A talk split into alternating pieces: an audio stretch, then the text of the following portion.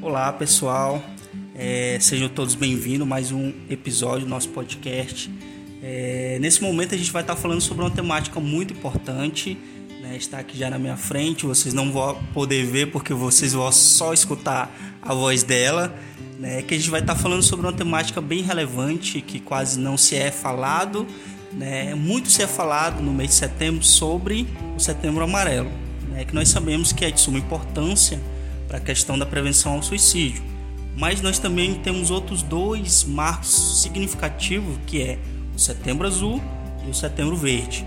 Né? Logo mais vocês vão entender o que, que é isso, né? que está aqui conosco a Jennifer. Ela também possui graduação em psicologia pela Universidade Federal de Rondônia. É, atualmente está fazendo seu mestrado também pela mesma instituição e ela vai daqui a pouco se apresentar mais um pouco a vocês para a gente estar conversando um pouco sobre isso.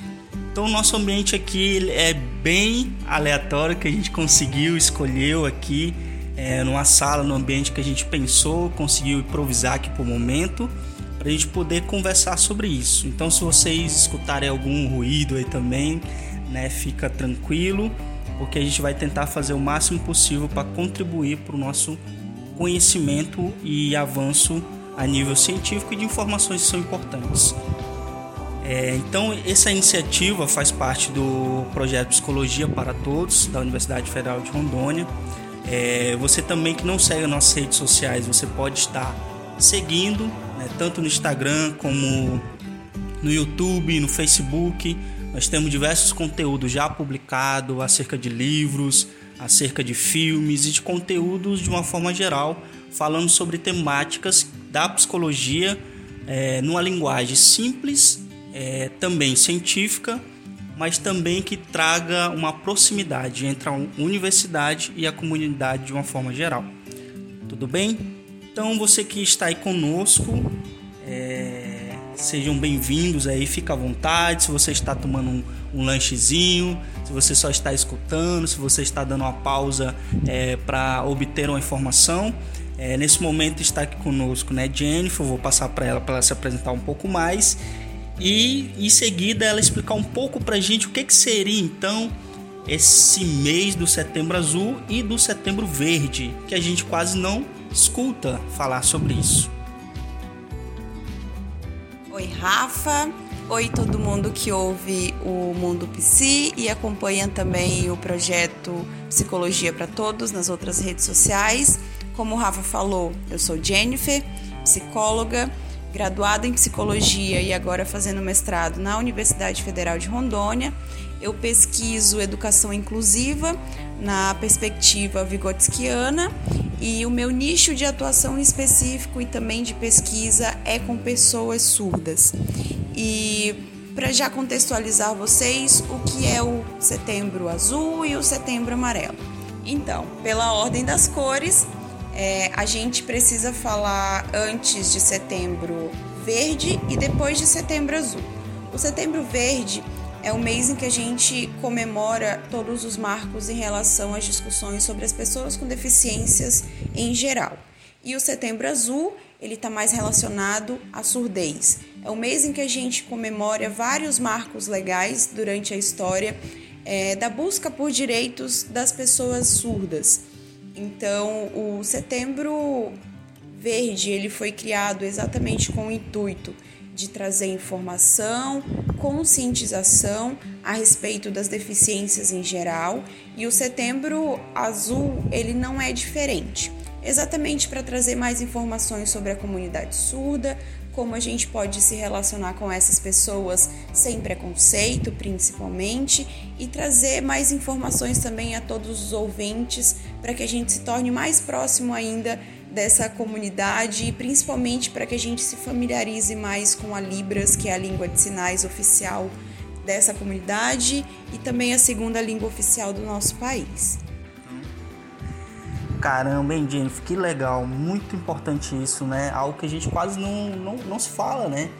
E aí, isso é uma dúvida que me ficou aqui, né? Porque assim, eu lembro quando eu estava fazendo a graduação, a professora falava da disciplina a Iracema que quase não se tem pessoas que buscam saber sobre isso. E exclusivamente, exclusivamente é, na psicologia alguns profissionais não buscam atuar nessa área.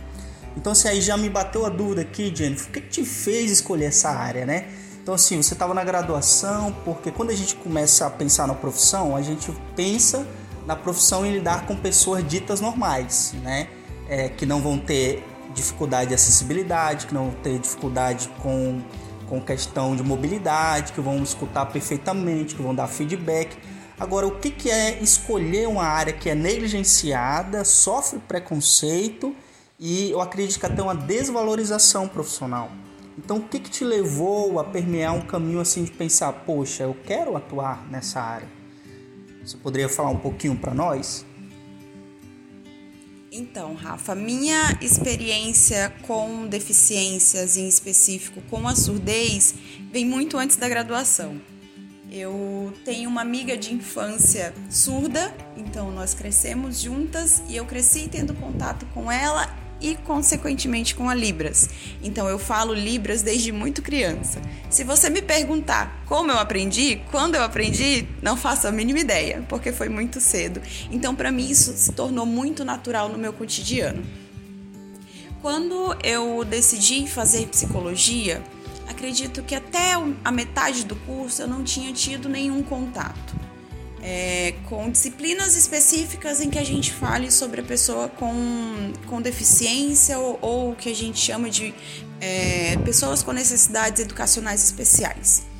E quando eu tive a primeira disciplina, que foi PNE, ainda na antiga grade do nosso curso, né, que era psicologia da pessoa com da pessoa com necessidades especiais, PNE, então, nessa disciplina foi quando eu tive o, o primeiro contato de saber que eu poderia enfiar psicologia nesse tema.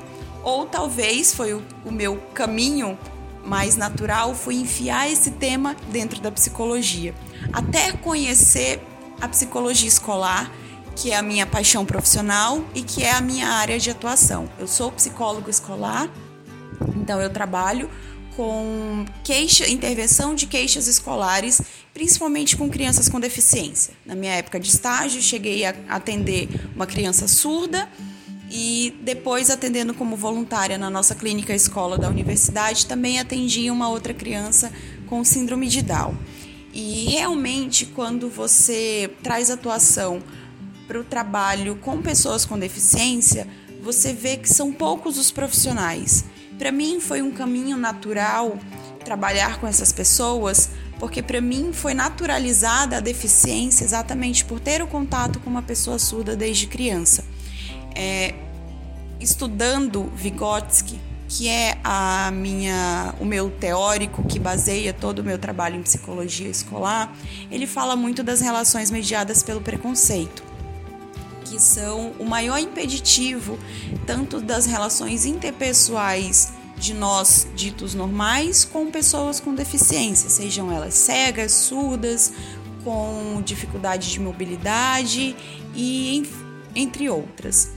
E então, nesse impeditivo, quando a gente tem as relações mediadas pelo preconceito, a gente lida com a pessoa com deficiência a partir da sua deficiência e não pela pessoa que ela é antes disso.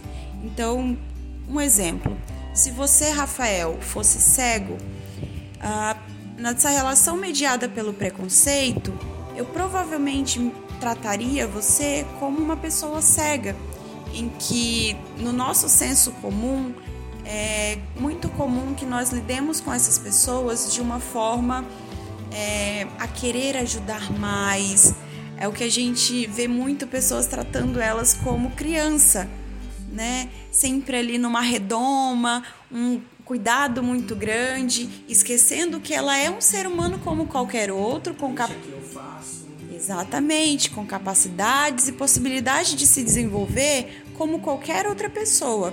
Então, se eu tratasse você dessa forma, muito provavelmente eu não veria as qualidades e as potencialidades que você tem além da deficiência. Então, é, antes de tudo, a gente precisa é, ter essa consciência de como nós lidamos com pessoas com deficiência. É pelo que ela é como ser humano antes de tudo ou a partir da deficiência dela? Então, para mim, nesse caminho natural, foi menos complicado, mas ter o conhecimento que a psicologia me proporcionou, tanto durante a graduação quanto nos projetos de pesquisa em que eu me envolvi e também agora no mestrado, me fizeram abrir mais ainda a mente para o tratamento com essas pessoas. Ainda durante a graduação, participei de alguns eventos ligados à surdez, palestras, minicursos, inclusive tive a oportunidade de apresentar um trabalho fruto de uma dessas pesquisas no Congresso de Psicologia, Ciência e Profissão em São Paulo em 2018, o que me abriu portas também para conhecer outras pessoas que não apenas atuam, mas também pesquisam sobre o tema. E assim a gente vai se atualizando também constantemente no fazer psicológico com pessoas com deficiência. Então, cara, que legal, né? A gente estava até aqui brincando um pouquinho nos nossos bastidores aqui, pessoal, que é muita informação para a gente falar, conversar. Então, a gente está tentando pensar o máximo possível é, naquilo que vai te aproximar dessa temática que é tão importante, né, Jennifer? E que ao ouvir a sua fala, né, me fez refletir que muitas das vezes é isso que acontece. A pessoa só se aproxima dessa temática ou quando tem alguém na família, ou às vezes quando é um filho seu, no seu caso era uma amiga, né? Então você teve essa vivência e foi instigada a participar deste mundo novo. E muitas das vezes, quando não temos essa proximidade, nós queremos fechar os olhos ou fingimos que isso não existe, ou muito menos negligenciamos essa, essa, esse campo e a importância dessas pessoas. Né? Eu acho, achei significativa a sua fala, né? De ver a pessoa que ela ainda é um ser humano, ainda possui a sua subjetividade para expressar as suas emoções. Pode ter alguma dificuldade mais que outras pessoas, sim, mas isso não tira a sua humanidade. Né? E isso é muito, muito significativo. É... E entrando nessa, nessa temática o que que você, na sua experiência profissional, qual os principais embates que você vê? É, eu, eu, verifiquei que você trouxe um, um tema para falar conosco sobre capacitismo, né? O que, que seria isso, ao ver da, da sua atuação profissional?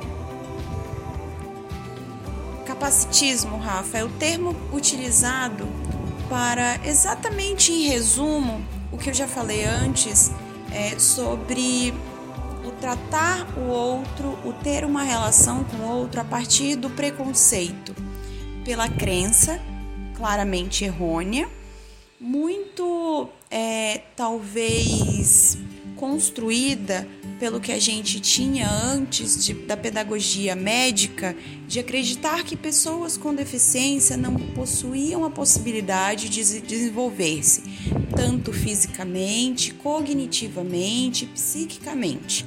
Então, o capacitismo é exatamente essa crença de que pessoas com, defici com deficiência não têm a capacidade de desenvolver-se. Fico pensando aqui, né, Jennifer, então, é, eu tô assim muito curioso, né? A gente tá começando a conversar e vai surgindo assim reflexões, né, é, situações.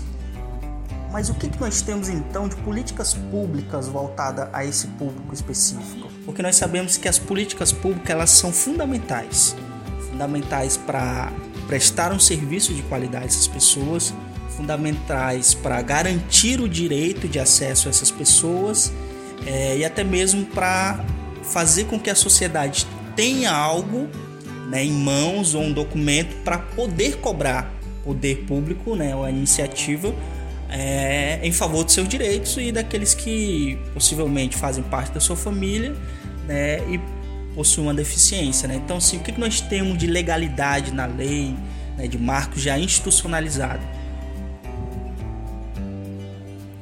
Então, Rafa, as discussões sobre os direitos para pessoas com deficiência eles são relativamente é, novos na história.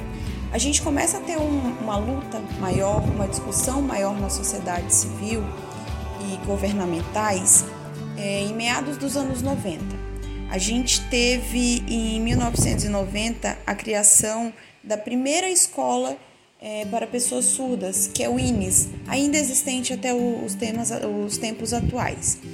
É, e a gente tem antes disso a Constituição de 88, que ela também dispõe é, sobre direitos né, dos, grupos de, dos grupos minoritários, dentre eles as pessoas com deficiência, que falam sobre acesso à saúde, à educação de qualidade e também de de uma forma que atenda a todas, a todas as necessidades dessas pessoas e as especificidades de cada deficiência também. É, mas a gente tem dois eventos muito importantes quando a gente fala na educação para pessoas com deficiência.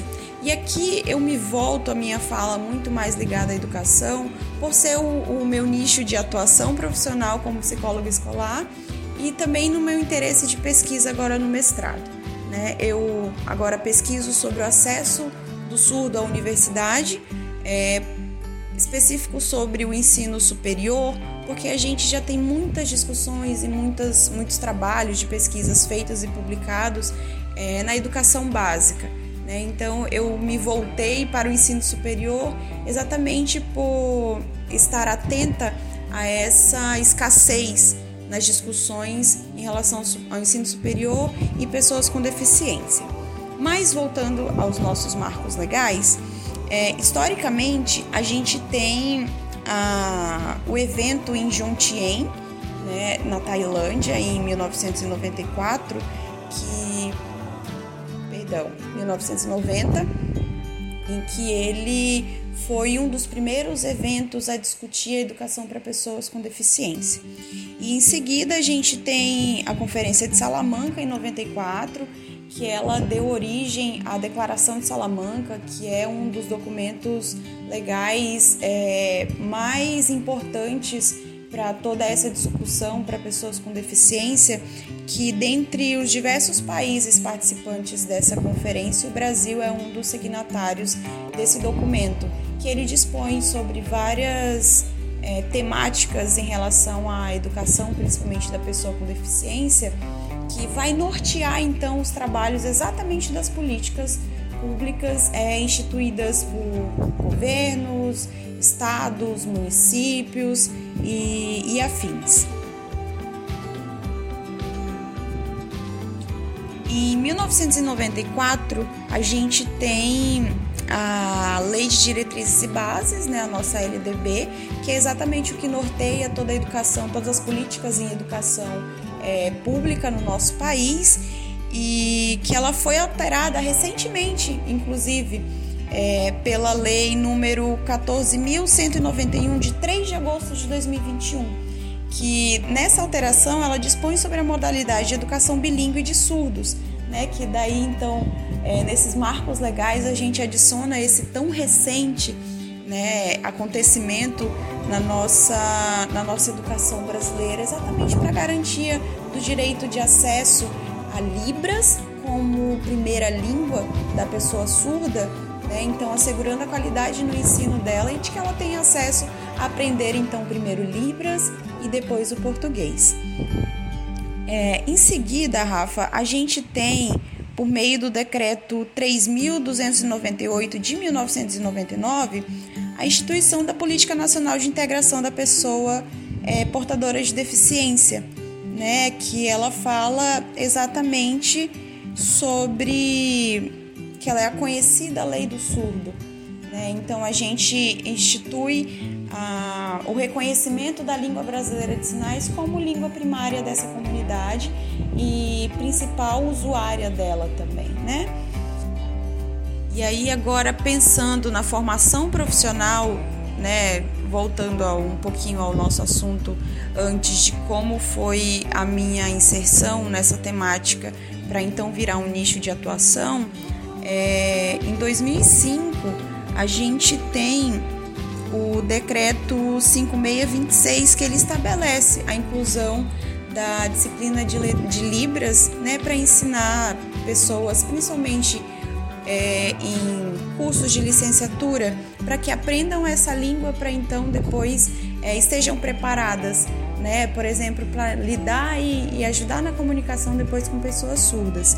É, Recentemente, Rafa, eu publiquei um capítulo de livro junto com minha orientadora e nós versamos exatamente sobre isso, sobre a formação do psicólogo é, no atendimento às pessoas com deficiência.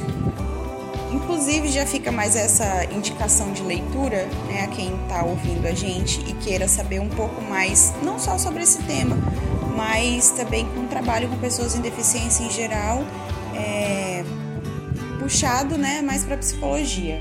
O nome do livro é Psicologia Educação Especial, Desenvolvimento Humano, Formação e Atenção Profissional. Ele foi publicado em 2020 é, pela editora CRV, ele tem organização pela professora Marilda Fati, que é da UEM, né, uma das grandes autoras e referências também no trabalho de psicologia escolar no Brasil.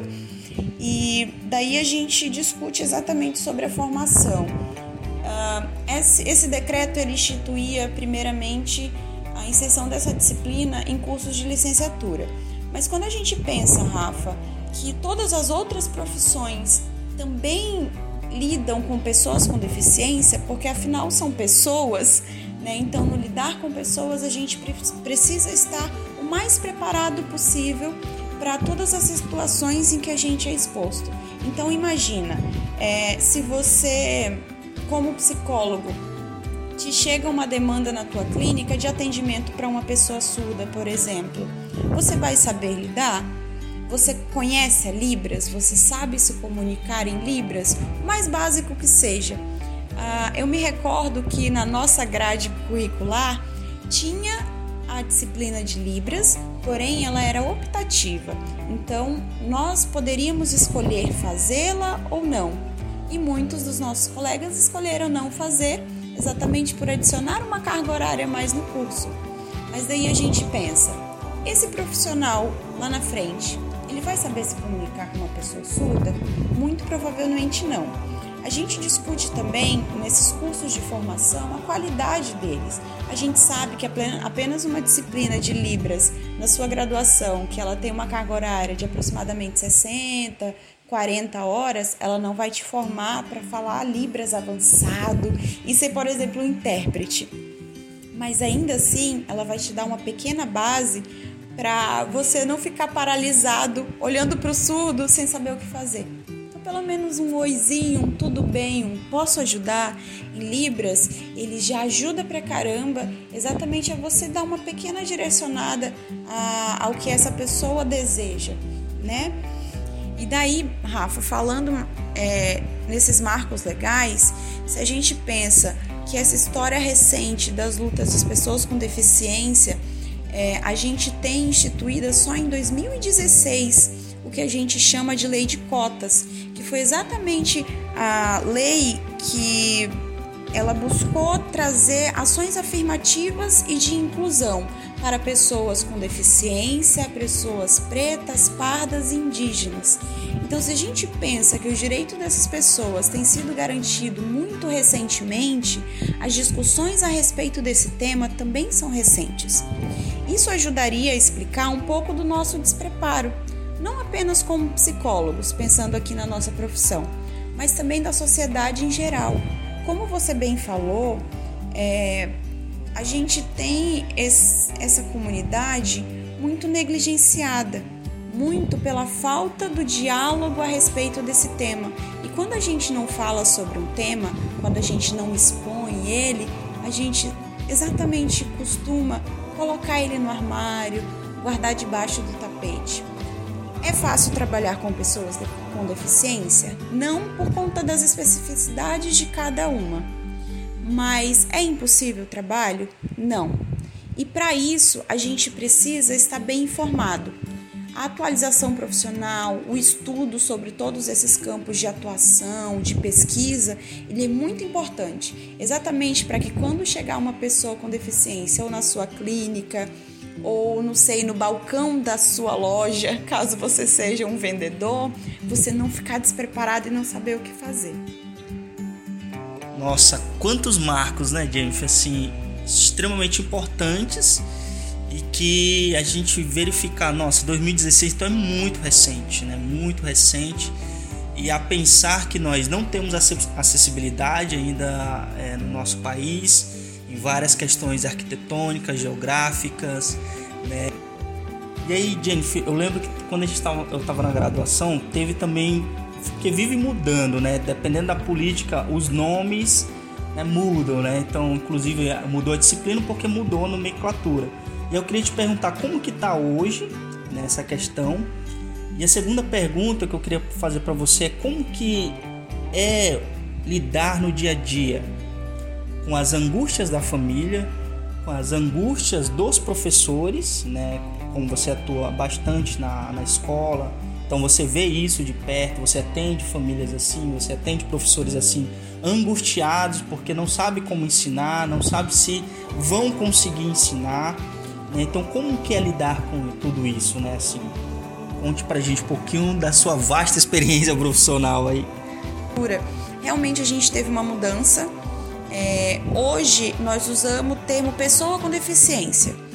É, antes a gente tinha uma denominação de portador de necessidades físicas, portador de necessidades especiais, mas no entendimento de que alguém que porta pode deixar de portar, então nós temos hoje uma nomenclatura de pessoa com deficiência, né? E exatamente esse, essa, essas mudanças, a gente pode pensar que uma pequena palavrinha não faz diferença mas faz toda a diferença. Né? Se você analisa um contexto é, socioeconômico, se você analisa um contexto de vivência social, ele muda completamente quando a gente muda uma pequena palavrinha para denominar o outro.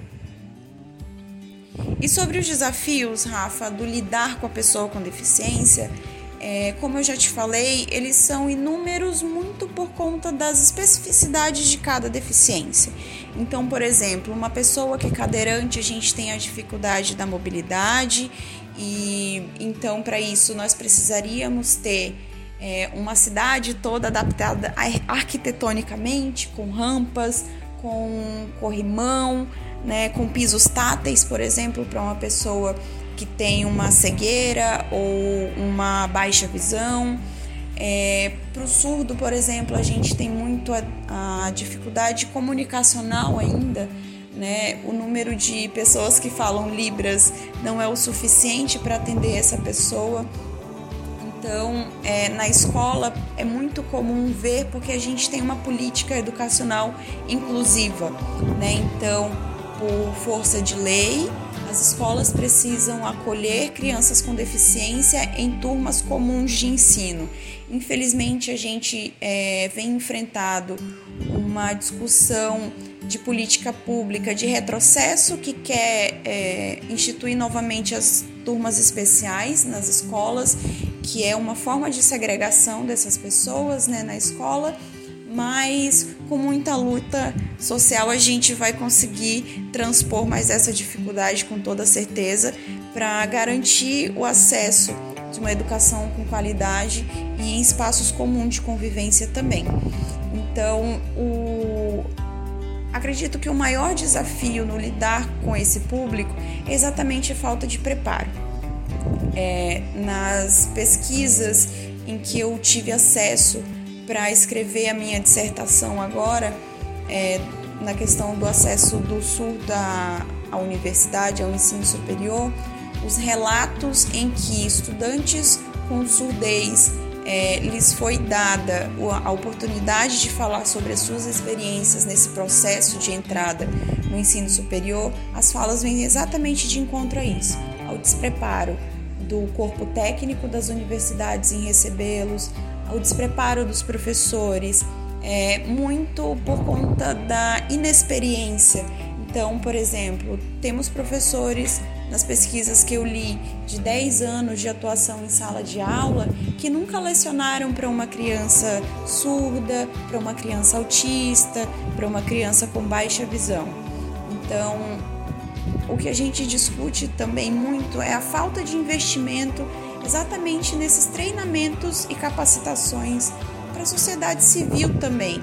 Né? A gente fala muito sobre o campo público de oferecimento de serviços, mas a gente precisa compreender como cidadão que nós, como sociedade civil, também somos parte de toda essa rede de apoio e de receber essas pessoas. Né? Então, acredito que a conscientização é, para comunicação, para o acolhimento, para acessibilidade dessas pessoas, ele é primordial, porque assim a gente consegue sensibilizar é, o outro para que ele trate a pessoa com deficiência como outro, é, como uma outra pessoa qualquer da sua convivência, né? Como a gente já falou sobre isso antes. Nossa, quanta coisa importante, né? A gente está debatendo, discutindo, refletindo junto, né? E a gente compartilha as angústias, né? Porque não nos deixa de causar angústia e saber o quanto que muitas das vezes essa invisibilidade ainda é presente nos dias de hoje Muitas das vezes existe mais retrocesso do que avanço, mas eu lembro um pouco da minha experiência quando eu estava no mestrado, que é isso, né? É a dinâmica do movimento social, né? É retrocesso, avanço, avanço, retrocesso, e assim a gente vai se encaminhando. Por isso a importância de termos profissionais assim compromissados em lutar ou estabelecer é, ações que façam marcos, né? em estabelecer, em ponderar e falar: não, farei diferente ou não deixarei isso voltar a acontecer a esse público ou qualquer outro indivíduo. Então, sim, acho que é muito importante. Teríamos muita coisa ainda para falar, mas o tempo, o objetivo é que seja o mais sucinto possível. Então, sim, eu gostaria de é, pedir que você colocasse suas contribuições finais, o que você considera é, de importante né, nesse momento a ser colocado né, para as pessoas que estão nos escutando? É, com a minha orientadora no mestrado, Rafa, a gente conversa muito sobre o nosso compromisso ético e a importância de nós termos uma linha teórica muito bem consolidada que ela nos dê a base suficiente para prestar o nosso serviço. Então, seguindo essa linha de raciocínio, é, a minha base teórica, como eu já falei no início, é Vygotsky. Vygotsky seguia né, a linha do materialismo histórico dialético do Marx, que é exatamente essa compreensão de mundo em que, ao mesmo tempo que nós, seres humanos, modificamos o nosso ambiente, o nosso ambiente também nos modifica nessa caminhada dialética e né, do construir a nossa história nesse mundo. Então, Rafa, eu acho muito importante deixar as contribuições do, do Vygotsky, né, para todos que nos ouvem, para eles conhecerem também o Vygotsky. Com certeza. acho válido. Né? Então, nesse sentido, é, o Vygotsky ele estudou muito as deficiências, né? A teoria dele é chamada de defectologia, que é um termo cunhado em espanhol, que também já não é mais utilizado exatamente porque ele se refere a defeito né? Então, mas ainda assim é o que a gente usa hoje para denominar a teoria do Vygotsky. E nesse sentido, ele dizia que a deficiência ela é uma construção social. O que seria isso? A deficiência ela só se realiza no meio social. Para ele, as pessoas com deficiência elas não se percebiam assim, exatamente por elas serem o que são, por elas apenas na, no contato com o outro sem deficiência, que gera estranheza, é só você observar na escola se você tem uma criança uh, surda, por exemplo, a comunicação oral não acontece. Então a outra criança ela tem receio de falar com, com aquele surdo, de ah tia, mas eu não sei o que ele fala, eu não entendo o que ele fala, como que eu vou me comunicar com ele? Então para o Vygotsky a deficiência ela é uma construção social. E para ele a gente só é, avançaria nessas discussões. E deixaríamos é, essas relações mediadas pelo preconceito quando a deficiência parasse de ser vista socialmente como algo negativo. Isso não é, não é negar a deficiência, para ele ela continuaria existindo, ela é um fato. Ela continuaria existindo para a pessoa com deficiência. Mas como a gente para de ver o outro como muito diferente, com como alguém que tem algo faltante, então ela no campo social ela já não mais existiria. Então, para ele, os avanços, é, a gente precisaria construir instrumentos sociais especiais adaptados à estrutura psicológica de cada criança e também procedimentos é, psicopedagógicos e pedagógicos para lidar com as necessidades de cada uma delas. Ainda seguindo essa, essa linha de raciocínio do Vygotsky, eu acho muito interessante quando ele falava sobre as vias colaterais de desenvolvimento, que seriam formas de criar instrumentos ou métodos, metodologias, ações para promover o desenvolvimento dessas pessoas. É, ele falava muito nessas vias colaterais, por exemplo, para o surdo, a Libras. É uma forma de comunicação, gesto visual, né, que eles utilizam para promover a comunicação com o mundo à sua volta. Para o cego seria o braille, né? Então uma forma de escrita diferenciada do que a gente conhece, já que ele é, não tem a visão para ajudá-lo, né? E acho muito interessante que ele falava também sobre as, os mecanismos de compensação. Nós temos é, no senso comum uma crença de que pessoas cegas têm uma audição super aguçada, que pessoas surdas têm uma, uma supervisão. Né? E o Vygotsky ele falava que isso não existe. Isso a gente tem inclusive um outro teórico que ele utiliza muito como contraponto, que era o Adler. O Adler falava sobre esses mecanismos de compensação. Né? Uma pessoa com deficiência usaria, sei lá, do carisma, né, para da inteligência, né, para melhor se relacionar com o mundo e as outras pessoas à sua volta. E para o Vygotsky, ele diz que isso não existe, porque nós, em nosso desenvolvimento, mesmo pessoas sem deficiência nenhuma, nós precisamos do, da interação com os outros e com o ambiente para criarmos estruturas cerebrais de forma que elas, a partir do contato com aquilo, elas vão criar formas de desenvolver-se. Então, para que, por exemplo, um cego tivesse uma super audição, ele precisaria estar exposto a um ambiente em que ele precisasse exercitar bem a audição para poder aguçá-la, ao ponto de ouvir coisas que nós, por exemplo, é, que não temos uma audição muito bem treinada, muito bem aguçada, não conseguiríamos ouvir. E eu acho isso muito interessante, porque é exatamente a quebra da crença de que essas pessoas é, teriam super sentidos.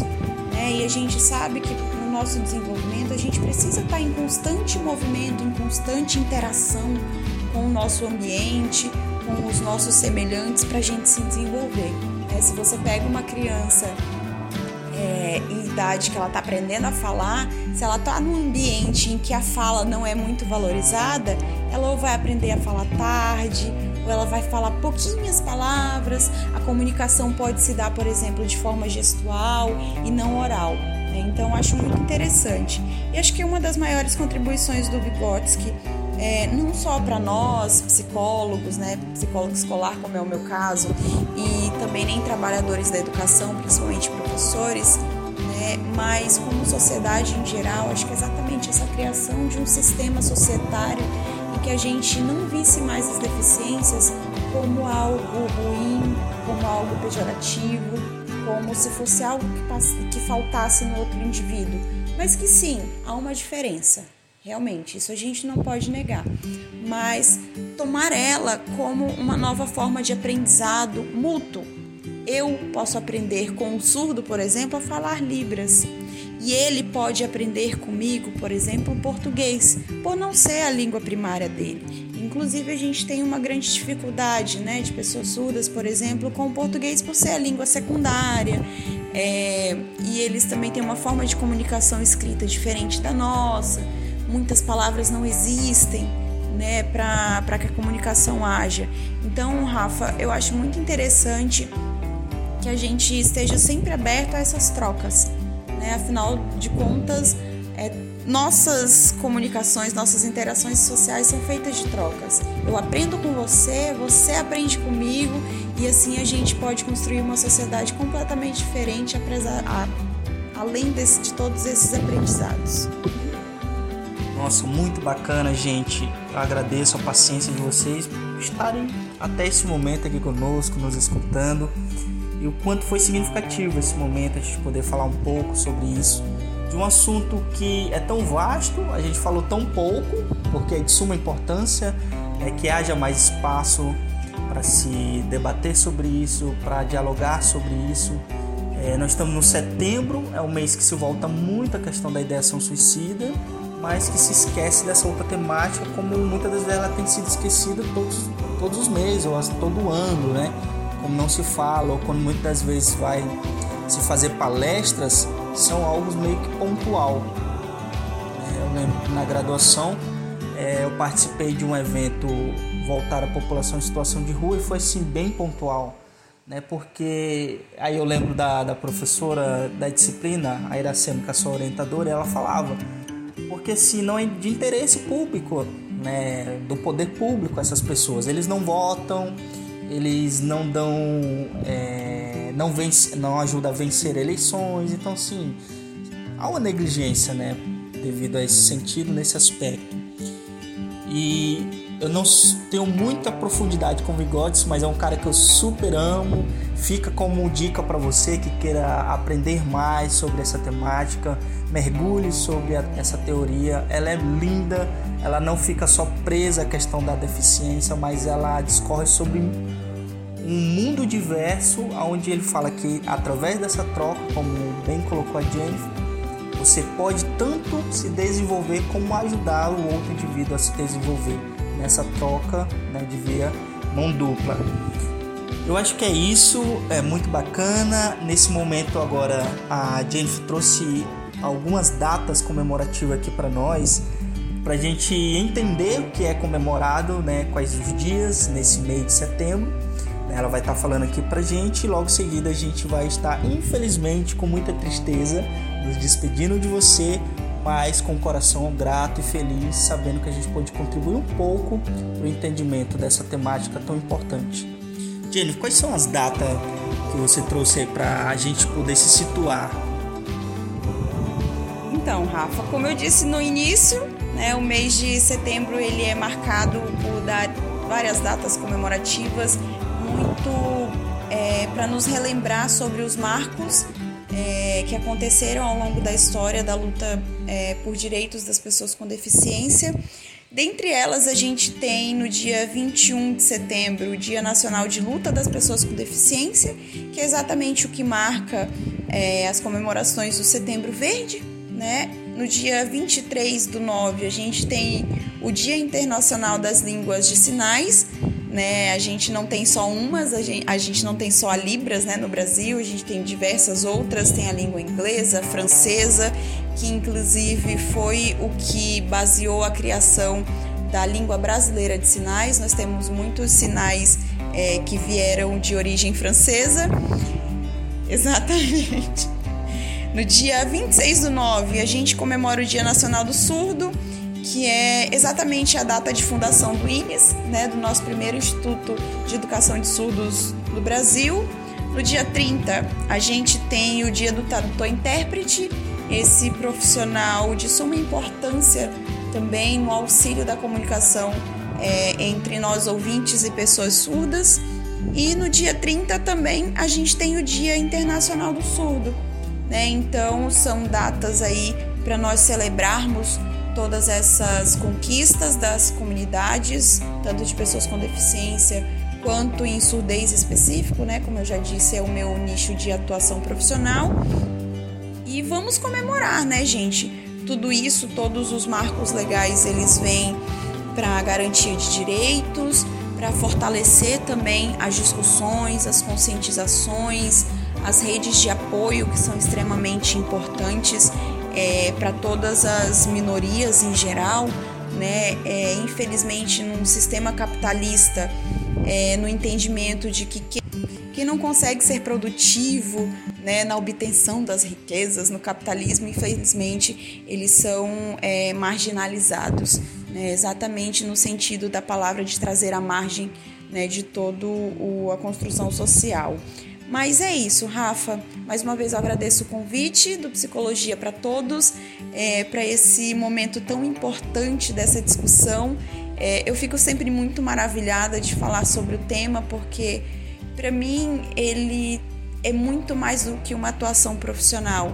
Né? Como a minha primeira experiência foi pessoal, isso tem uma carga afetiva enorme para mim. Então acho que por isso ele me sensibiliza mais ainda às discussões, às lutas, à necessidade de de alguma forma contribuir para isso.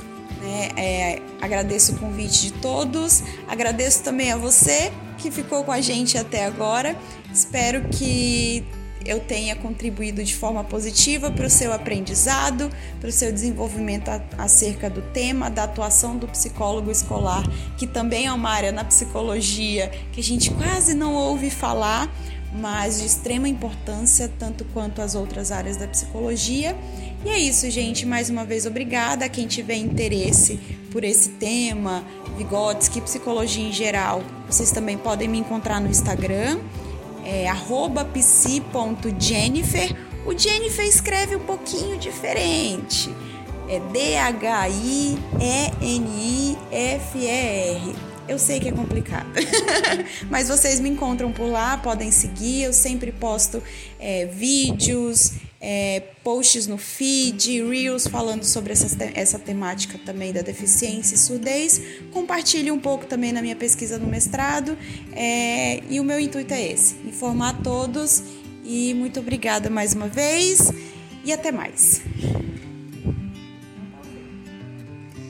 É isso aí, gente. Muito obrigado a você que ficou conosco até agora. Obrigado, Jennifer é, por todas as contribuições. Ela já passou o contato aí, com certeza vai ser marcada nas redes sociais. A gente sempre publica um pouquinho do fragmento no Instagram, no Facebook, para estar divulgando, né, e fazendo que esse tema seja é, expandido e alcance o máximo de número possível de pessoas para se interar sobre isso, né?